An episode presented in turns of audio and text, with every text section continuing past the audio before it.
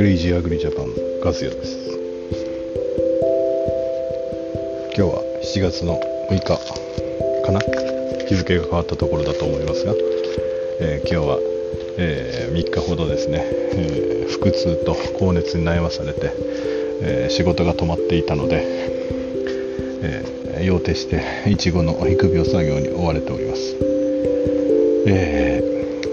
関西から帰ってきて1日目次の日は何ともなかったんですがあその夜中にですね、えー、突然の高熱と一瞬コロナかと疑ったんですが、まあ、検査キットを何回か使ったんです。何種類か使った結果陰性でございましたので、えー、コロナではございませんでした、えーえー、胃腸炎ということでね、えなんとかなってますけどもまだ完全ではないんですが、まあ、これを機にねちょっと腸内環境を整えていきたいと思ってます。えっ、と今日話すネタはですね信じるか信じないかは皆様次第なんですがあのいろんな方と話していて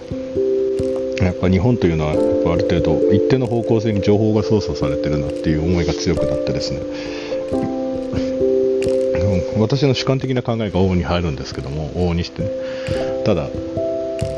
なんでみんなこういうこと不思議に思わないのかなとか、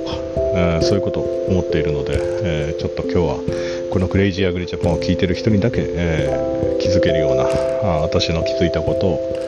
お話ししていきたいと思います、えー、数学の天才者哲学の天才者も最後は狂った狂人だというふうに思われてる偉人の方が多いんですけどもやはり数学者に至ってはこの不安世界を数式に表せば表すほど不安定な世界について、えー、許容しきれなくなってね、えー、気が狂ってしまったとか周りの人が言われてしまうのかもしれませんけども。例えば日本に関して言えばですね結構 N 国党とかの方をあの非難される方も多いんですけども。でもいいあの立花さんっていう方のおかげでみんないいこと気づけたと思うんですよね。なんで NHK を払い続けてるのか。でよくよく突き詰めて考えてみると我々はあのテレビを持った時点で NHK 料金を払年間2万数千円ほど払わなければあのテレビを持つことすら許されないんですね。で法律も古いままで自動装置を置いた瞬間契約しなければならない。でわわのようにジャミングで料金を払わなければ、えー、取り立てに来る裁判を起こされる。ただネットフリックスのように、えー、月額課金しなければアカウントが凍結されて見れなくなる。っていうのがいいと思うんですね。確かに昭和の時代とかテレビとかがねそのまだインフラ整備できてなかった頃とか、えー、需要性があって公共放送っていう位置づけですからね。BBC のような国営放送ではないただし彼らは普通の普通に商業活動をやっているもの会社と違うんですね。我々から強制的に料金を取り立てるという手段が使えるわけ。ですしかもテレビを持つ持たないの自由以前にえー、そういうことが義務付けられているので我々が見ないという選択をしてもですね、えー、テレビをもしテレビを欲しいんだけども NHK は見たくないんだけどもっていう選択肢が与えられていないんですね。ちょっとそれを変えるっていう方法もないし、えー、どういうことなのかなっていうのは少し考えてみたらおかしいなってことは気づくんですね。で日本って実はこういうこといっぱいまだまだあるんじゃないかなと思っていてえまたそれを変えようとしないっていうのもおかしいなと思うんですね、え、例えば、え、参議院選や衆議院選に出ようと思えば衆議院選の小選挙区で供託金300万円、で比例代表出ようと思えば600万円、えまずまず一個人で出せる金額、まあ、出せたとしても比例でなかなかそこから宣伝費とか選挙活動費とか考えたらもう数千万単位のお金がないと選挙活動できないんですね。そのことから考えるともう為政者が作ったルールで、まあ、このルールっていうのは安易に選挙に出れないようにするっていうことなんですけども安易も何も一般人が出れないようにするルールであってこれって形を変えた権力構造の一端なのかなっていうことを気づかされるとは思いますね。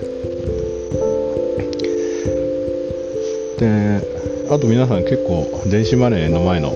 電子マネーが最近流行ってますけど電子マネーの前のあのプリペイドカードとかあのスイカとかですねチャージするやつ結構ありますけども。あれって結構面白いですよね。確かに預けといてもお金はなくならないんですけども銀行と何が違うかっていうと、まあ、銀行はねもうただ当然の利息しかつかないんですけども。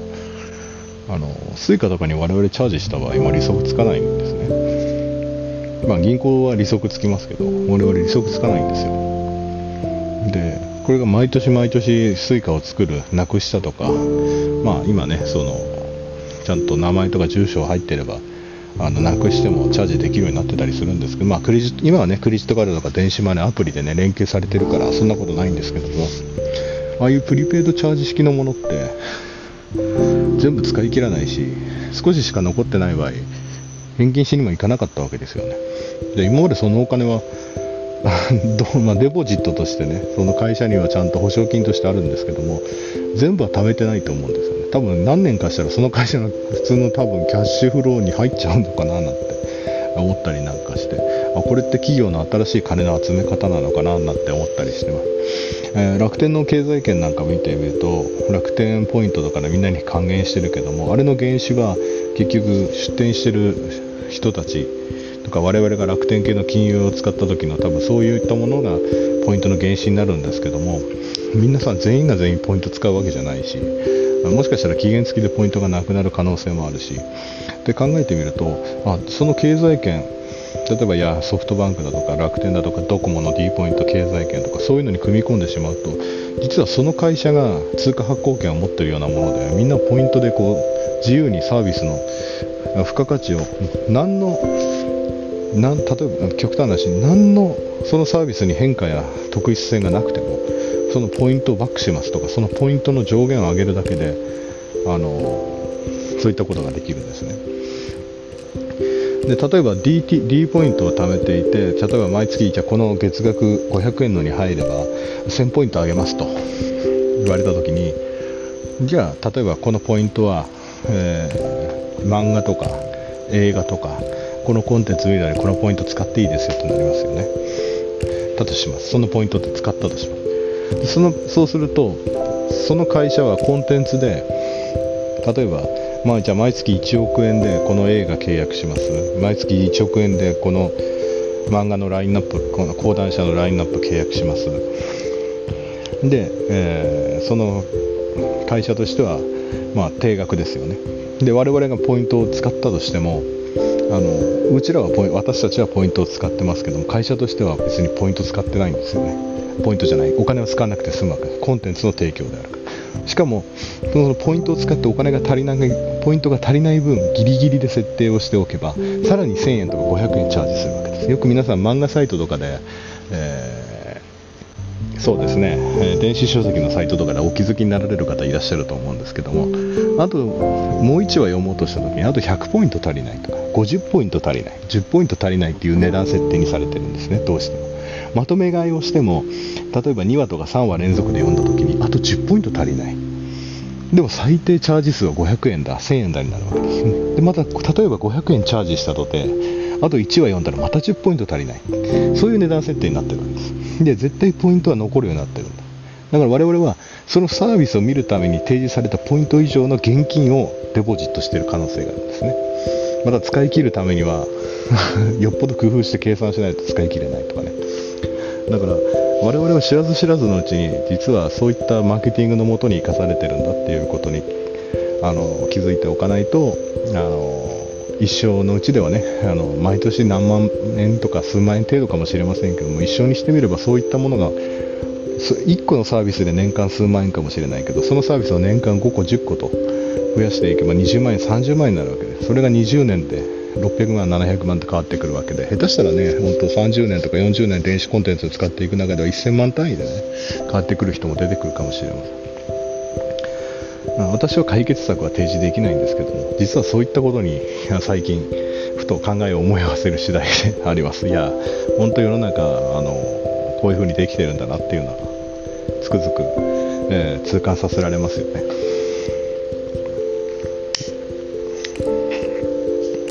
で最近コメルもなんか他のホームセンターより値段高いなと思うんですけどそれはそうですよね。あの向こうはやっぱりポイントの還元率を維持するためとかあとあの店舗数とサービスを維持するためにあ値上げをしてるんであって、えー、競争する相手が淘汰された世界ではある程度値段競争なんかしなくていいわけですよね、え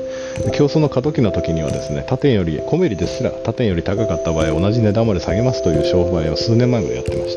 た。あれはもう最後の一撃でその地域に残っていた小さい店舗を叩き潰すということもあったと思いますね。これがあの経済学とかちょっとかじった方であると思うのがもあの面白いと思うんですけどこれが河川化なんですね。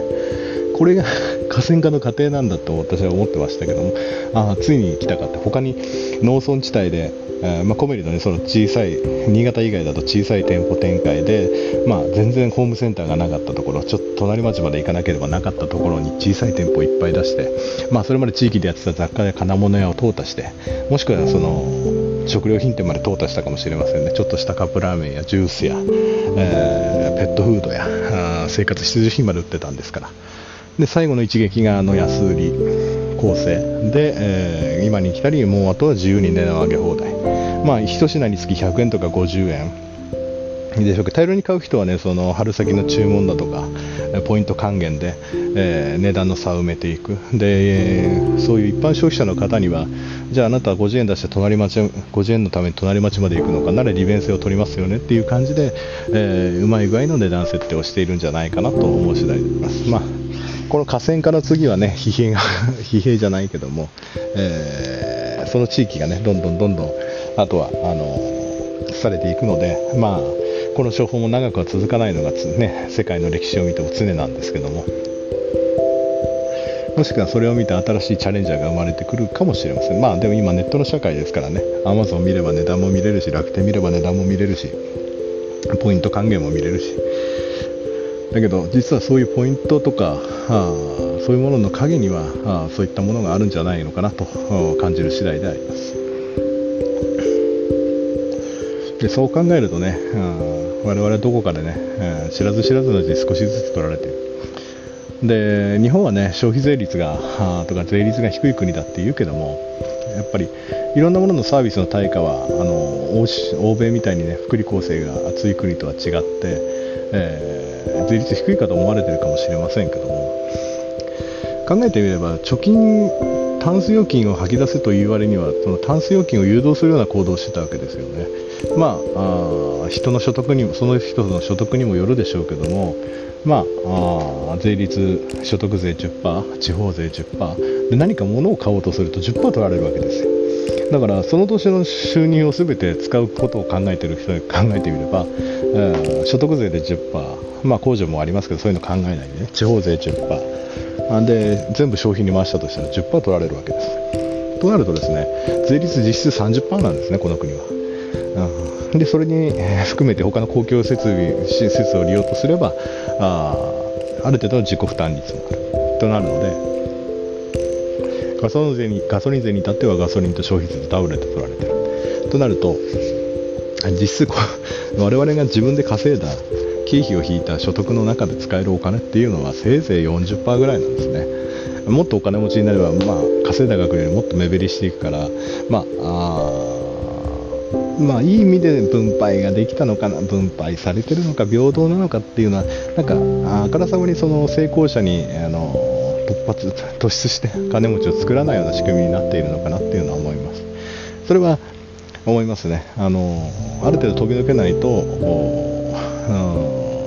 私たちがイメージする超お金持ちになれないのかなと。うん、それは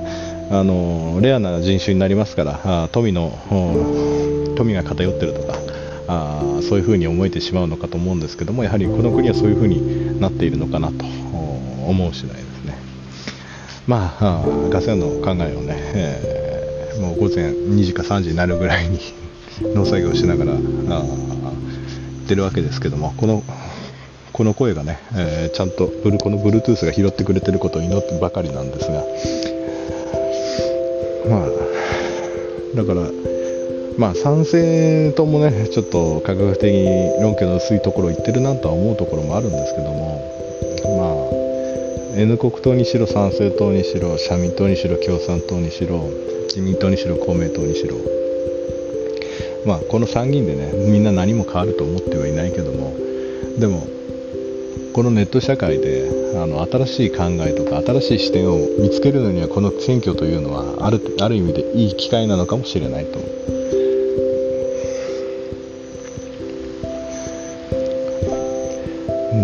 だから今までそれを是としてきたっていうのはやはり日本人全体の罪でもあるし罪というかそれを是としてきた結果であると思うんですね。例えばテレビを持つのになんで NHK を払わなきゃいけないんだっていう例えば説明があればいいんですよ。NHK がこうやってえー、放送技術の革新のために公共放送として担ってきた災害の時にやってきたっていうのをちゃんと、ね、説明して、えー、で内部留保3700億今年の利益400億あると。あそれだったらつ、ね、下げましょうとか。もう意固地になってあんだけ、えー、未払いのねあの受信料を取るっていう。まあもちろんねテレビがあって NHK 見てる人から取るのには賛成なんですけどもやはり、えー、技術としてあるなら本当に NHK を見たいというコンテンツを提供している自信があるならばやはりジャミング化するべきだと思うしあの若い人、ね、テレビ見てない人も多いのでね、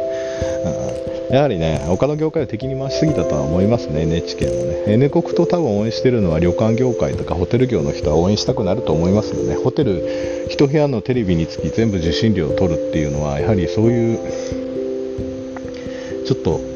間接的に我々消費者に来るわけですよ。例えば我々消費者家で NHK 見てる契約してるのに外のホテルで泊まるときに NHK の受信料がホテル代にかかった。絶対どこかでホテルホテル側だってその分をホテルの宿泊料金に充てないといけないわけですよ、ね、どこかで間接的に取られてるわけですよね。だって1人暮らしで独身で家にテレビがあって NHK 契約してて出張とか出先でホテルに泊まったらそのホテル代には NHK の受信料が含まれてるわけです。間接的に取られてるわけです。だったらちゃんとした団体で、まあ、何室以上だったらいくらって団体契約にするとかそういう方式を取るべきであるしそうやって民業を圧迫する必要もないわけですよね。だったらホテルだって考えもするだろうしネットしか映らないテレビどんどん導入するだろうしだってランニングコストを削って利益を上げる方がよっぽど企業として健全な活動をしているわけですから。だからこういうことがいっぱい実は世の中溢れてるんじゃないかなと思ってます。うまくまあうまくお金を取るように考えたらこすい考えちゃこすい考えなんですけど、うん、例えばねあとは公用車に乗っているあれだって車にカーナビの地デジがついてるそこも受信料ね払ってる。まあ払ってない事業者さんもいるかもしれませんけども公共の団体だとそういうわけいかないんでね。例えば県全体で公用車を15台もあ100台持ってたらね、えーそれだけで受信料を払うだけで年間すごい負担になりますから。レンタカー屋だってもし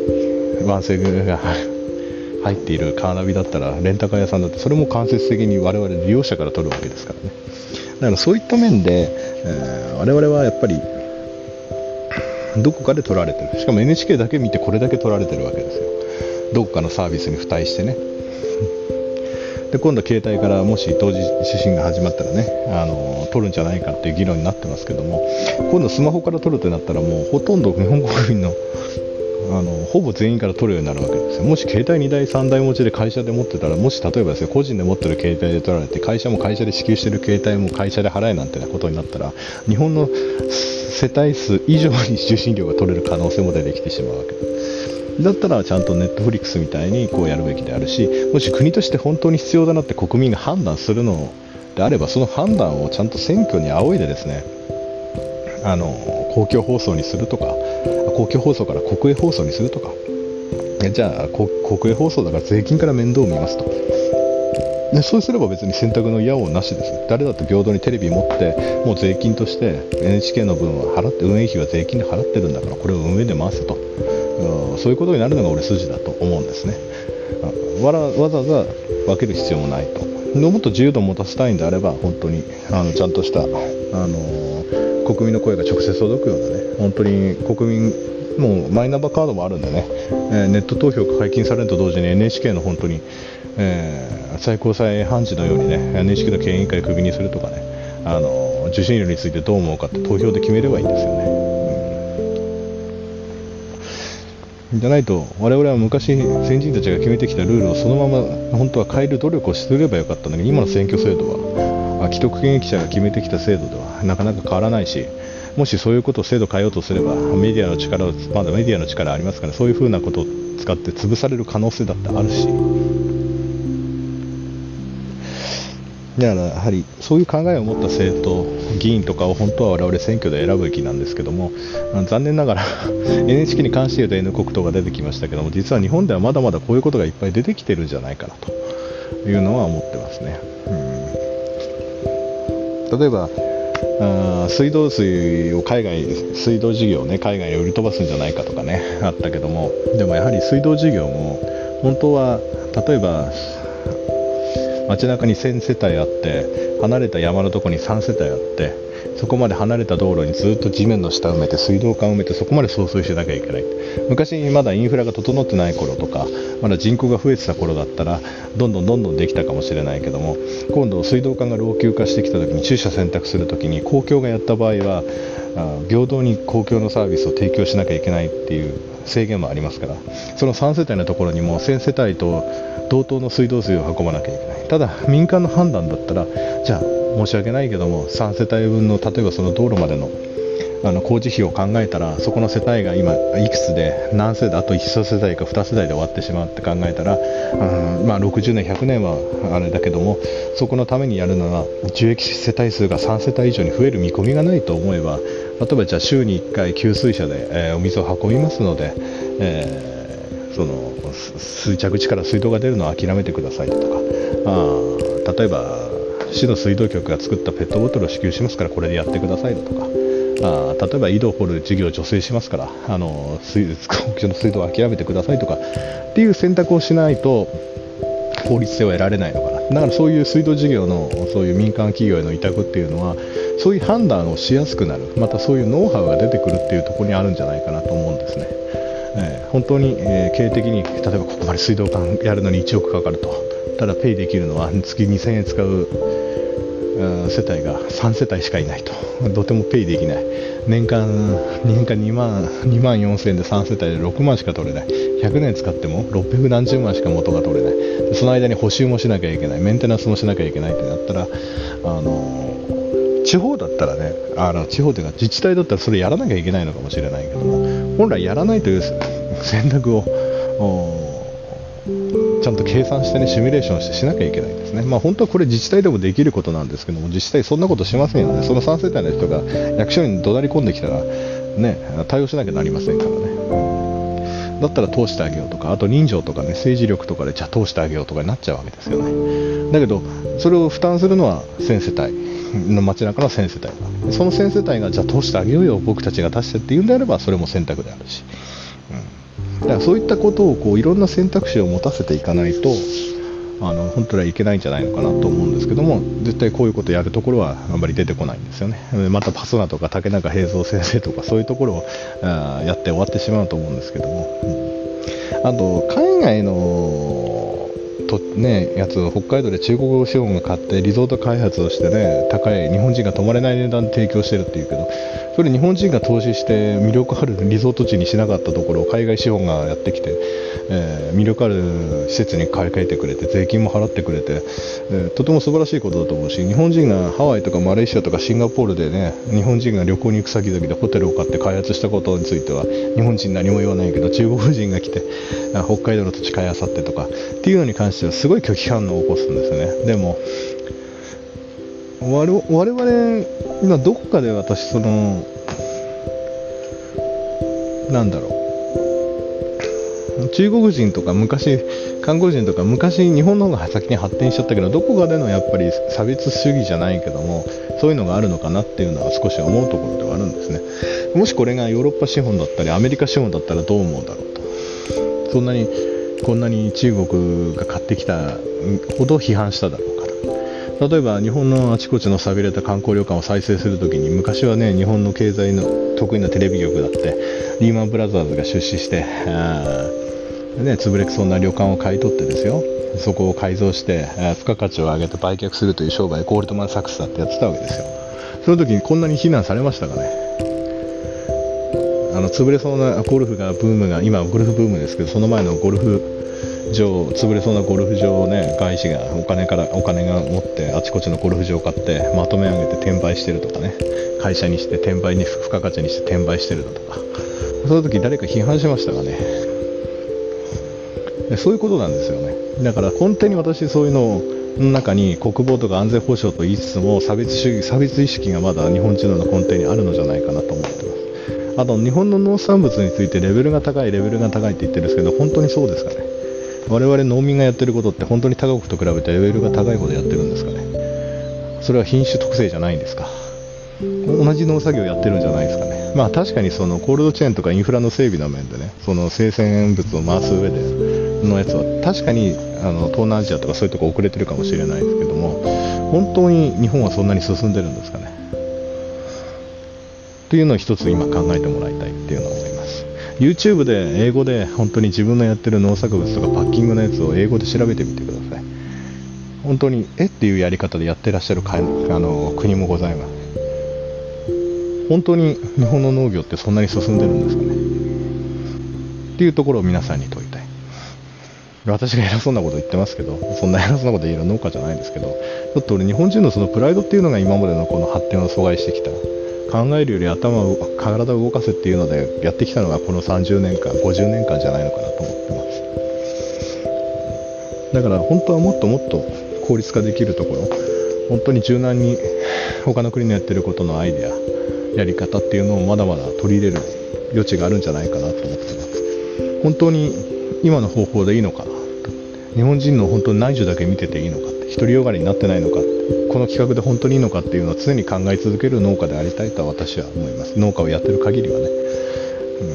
うん、だから皆様にも私の考え私の考えをこう非難するのは構わないんですけど私の考えも一つ聞いて考えてもらいたいんですね。本当に本当に日本の農業はそんなにレベルが高いのか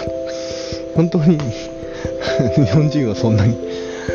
自分のまあ確かにね自分の国のものが買われるっていうのは悲しいことではあるんですけどもでも自分たちが今までやってきたことをやり返されてるだけやり返されてるってわけじゃないけどでも例えば中国のその資本が日本の水源地を買ったとしても最終的にはですよその水を全部持っていくってことは不可能であるし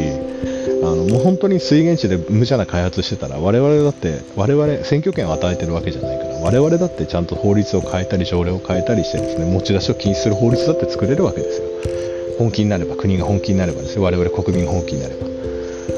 ただ商業活動をやられてる中でお互いにこっちが制限されてないのに向こうのやつを制限するっていうのはあまりにもちょっとひどすぎるんじゃないのかなと思う次第いいじゃないですか。日本の土地バンバン。二足三門の山林を高値で買ってもらって、ね、それで助かる日本人もいればそれで固定資産税払ってくれる外国人もいるわけですから。外国人が日本で商売すれば日本で税金を納めてくれるわけですから、まあ、あの一部の大企業はねあのうまい取商取引にしてあのタクスヘイブンに、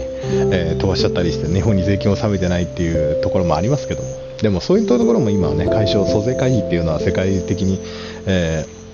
先進国の間では規制が始まってますから、えー、そういったところはなくなってきてますけどもだけどやはり我々があやってること言ってること考えっていうのは本当にそれで正しいのだろうか反対側から見てみたらどうなんだろうっていうところをこの番組を聞きのリスナーの皆様には一つ考えるきっかけになってもらえたらなと思っております。まあ、えー、つまらないと思われた方は申し訳ございませんが、今日はガス屋のえー、一人語りで金子さんからねそろそろ出たい出てもいいよって連絡で取りましょうって電話来たんだけどなかなかタイミングが合わなくてね、えー、今日も一人語りになってしまいましたが、えー、私の体調が万全になったら えー、ゆっくりと金子さんと久しぶりにクラブハウスじゃなくて、えー、ポッドキャストの方を配信したいと思いますそれでは皆さん、えー、また次お会いできる時を祈りつつ See you next time. Goodbye.